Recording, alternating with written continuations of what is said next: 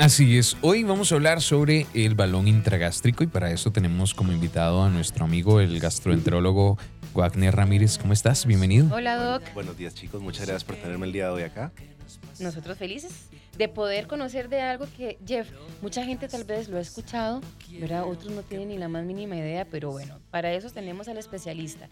Doc, ¿qué es el balón intragástrico?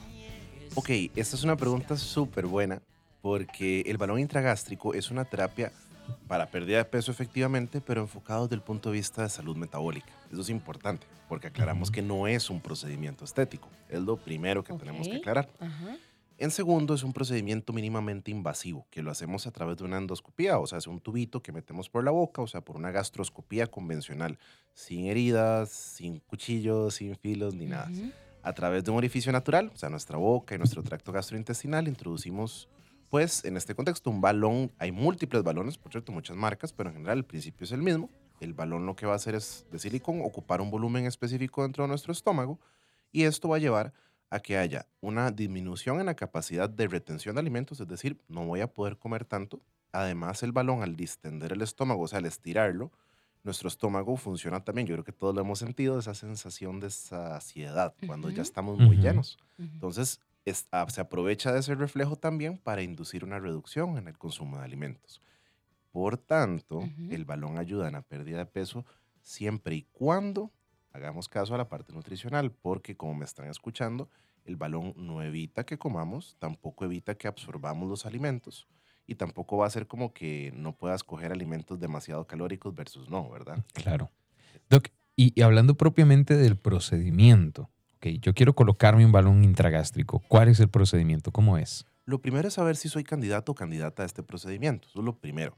Porque yo creo que todos hemos, o la gran mayoría de nosotros hemos tenido como este problemita con el peso, algunos kilitos de más o de menos que queremos perder. Claro. Em, pero primero tenemos que saber, cómo es un procedimiento metabólico, es decir, yo lo que quiero es buscar mejorar mi salud metabólica, mi perfil de azúcar, presión, salud de mis articulaciones, etcétera. Todo lo que esto ya sabemos que conlleva. Eh, pues entender que es una terapia que aunque es mínimamente invasiva, involucra una intervención dentro del cuerpo. Por suerte no tiene heridas, pero no significa que no sea nada, nada más como, no es como tomarme una pastilla y ya está. Entonces, em, hay condiciones específicas.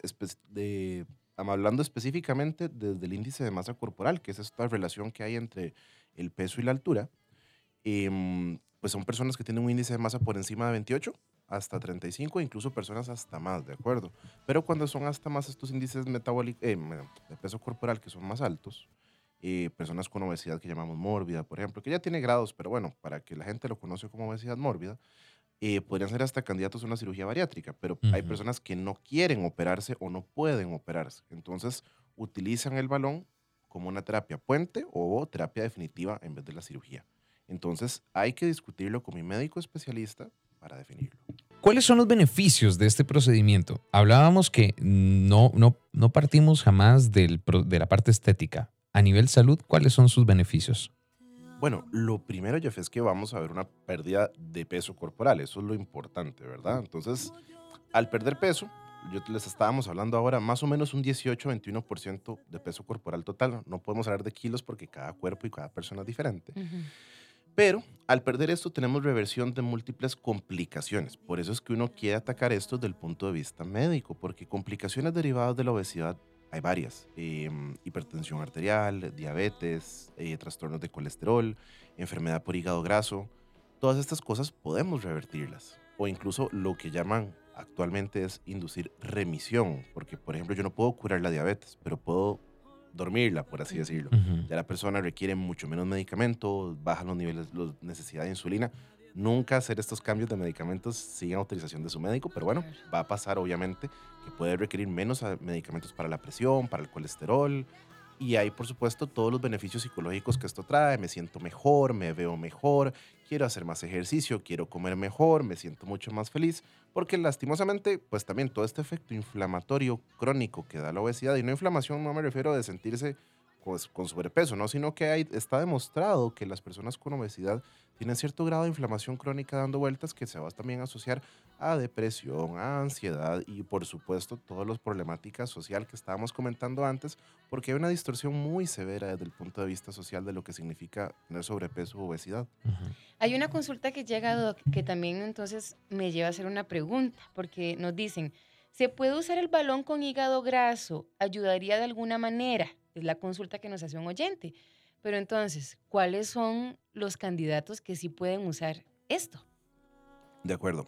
Em, es muy interesante considerar cuáles son las indicaciones primarias, ¿de acuerdo? O sea, desde el punto, como cualquier medicamento o intervención. O sea, uno sabe, qué sé yo, si tengo una infección de oído, tengo que usar este antibiótico. Bueno, ¿cuándo voy a usarlo? Sobre todo lo que hablábamos del índice de masa corporal, por encima de 28 o ya más para arriba, por supuesto.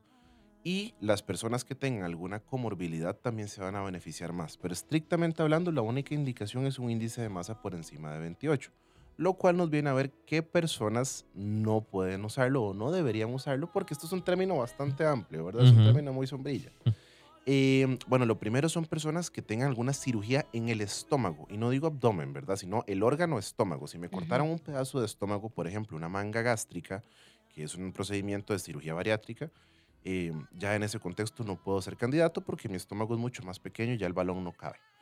Eh, también eh, personas que tengan algún cáncer gástrico, una úlcera gástrica al momento de revisarse, porque siempre hacemos una gastroscopía inicial de revisión para ver cómo está el estómago por dentro.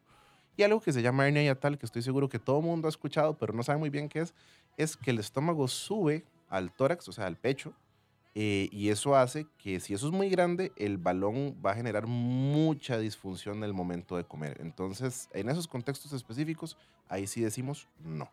Doc, ¿por cuánto tiempo se puede utilizar el balón intragástrico? Existen diversos productos, ¿de acuerdo? Existen diversas marcas, como estábamos hablando al inicio de la entrevista, eh, y cada uno de estos balones está diseñado para un tiempo de permanencia diferente. Vamos a encontrar balones desde cuatro meses hasta balones de 12 meses. Pero esto no significa que yo solo pueda tener el balón durante un año. Lo que pasa es que la recomendación del fabricante me dice que el, pues el dispositivo va a tolerar el ambiente del estómago sin romperse hasta 12 meses. Pero si en algún momento yo deseo continuarlo, o sea, ya continuar la terapia, puedo recambiar ese balón pues por otro nuevo. eso es, es, meramente por esa indicación. Eso es como la versatilidad que ofrece este tipo de terapias, porque puedo hacerlo de forma mínimamente invasiva, puedo continuar Claramente, pues el tema limitante para algunas personas puede ser el costo, por supuesto, pero a lo que vamos es que puedo continuar sin ningún problema. Ok, Doc, ¿y qué pasa? Ya yo lo tengo, me lo pusieron. ¿Qué otro acompañamiento de profesionales debo tener? Buenísima pregunta. De hecho, yo siempre le digo a mis pacientes, porque por supuesto como es algo médico, la gente tiende a enfocarse y preguntar, voy a decirle al médico y el médico me va a dar toda la información. Pues sí, pero ya se sabe que el mejor éxito de, de enfermedades complejas, y digo condiciones complejas como decir eh, la obesidad, requiere tratamiento de múltiples profesionales. Vamos con gastroenterólogos, cirujanos bariatras, endocrinólogos, endocrinólogas y sobre todo nutrición. ¿De acuerdo? Entonces, un especialista o una especialista en nutrición que nos ayuda a diseñar una dieta específica es lo más importante a lo largo de este acompañamiento. De hecho, siempre vamos a recomendar que de forma mensual siga la, las indicaciones del nutricionista para poder sacarle el mejor beneficio a esto. Porque si no, si lo hago yo solito, ya se ha visto, y eso aplica para cualquier terapia contra pérdida de peso. Desde el simple ejercicio hasta la cirugía bariátrica más avanzada, si yo no hago ese acompañamiento nutricional, tarde o temprano voy a reganar peso. Eh, o más bien no me va a funcionar o me voy a sentir muy mal. Em, lo otro es que dependiendo de condiciones que no hay ningún problema en tenerlas, yo puedo ser una persona ansiosa, una persona estresada, una persona que tenga un trastorno psicológico y o psiquiátrico que requiera de mi psiquiatra, de mi psicólogo o psicóloga para el acompañamiento y obtener esto. Y eso es perfectamente válido. Y así vamos sucesivamente. Si tengo algún problema al corazón, pues mi cardiólogo, mi neumólogo y así sucesivamente.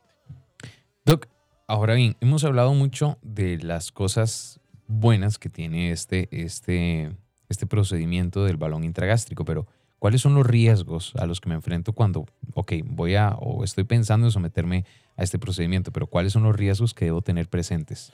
De acuerdo. Como toda intervención médica, pues puedo tener efectos adversos. De acuerdo. Y los efectos adversos van a ser náuseas, reflujo, dolor abdominal, sobre todo en los primeros días de implantación. Uno lee y lo que dice la literatura, tres días, pero un poquito más, un poquito menos. Por ahí la primera semana puedo sentirme mal, que se puede manejar con medicamentos. Pero existen complicaciones, que eso sí es por dicha muy poco frecuente, menos del 2% de los casos, rarísimo, que puede ser desde la formación de úlceras hasta que, este, hasta que el estómago pues, pueda romperse porque esta úlcera se profundiza mucho, pero eso es algo ya muy raro, por supuesto. Esto si llegase a ocurrir, pero también pueden eh, ser que el balón se reviente por defectos de fábrica, que no es como que se revienta como un globo de payaso. y Yo siempre se lo digo a los pacientes porque la gente piensa que va a ser ra. es simplemente empieza, a liberar el liquidito que es estéril, pero con, un tinte para poder darnos cuenta que se está reventando. Eh, y ya cosas un poquito más raras, que se sobreinfle o, o cositas así. Pero pasa muy poco. Es muy poco frecuente, como les digo, menos del 2% de las complicaciones más frecuentes, que es una úlcera, pero las más infrecuentes y más peligrosas, por dicha, son muy raras, como esto de la perforación que les digo, menos del 0.2%. Bueno, ok, Doc, ¿por qué es urgente que nosotros tomemos acción y nos inclinemos por, una, por un dispositivo como, como el balón intragástrico?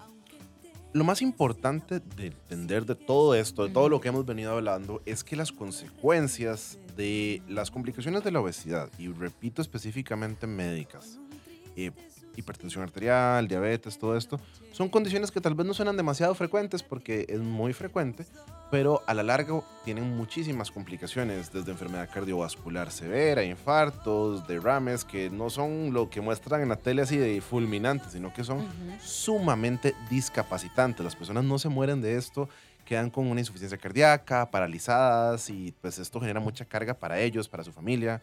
El hígado graso puede en algunas personas desarrollar una cirrosis por hígado graso y esto por supuesto que afecta toda la calidad de vida de las personas. A veces hasta pueden, bueno, pueden requerir un trasplante de hígado, eh, enfermedad renal también, trasplante de riñón. Vamos, entonces son cosas que ahí sí la gente, incluso ustedes mismos, arrugaron las caras cuando hablamos de esto. Entonces yo creo que todos tenemos que entender que de una forma preventiva, controlando todo esto, pues por supuesto que puedo ganar muchísimos más años de vida y también de calidad de vida, porque el problema es que sí tenemos que entender que la obesidad no es como que yo diga, Ay, es una decisión y juzgar a la gente que tiene sobrepeso. De eso no se trata, sino que tenga un cuerpo sano y no por sano no me refiero súper recontra requete delgado, súper recontra requete musculoso, no, me refiero a un cuerpo sano con mis articulaciones sanas, con mi perfil, los números que importan, que son presión, azúcar, ácido úrico, todo bien, que me permita a mí llevar una vida de calidad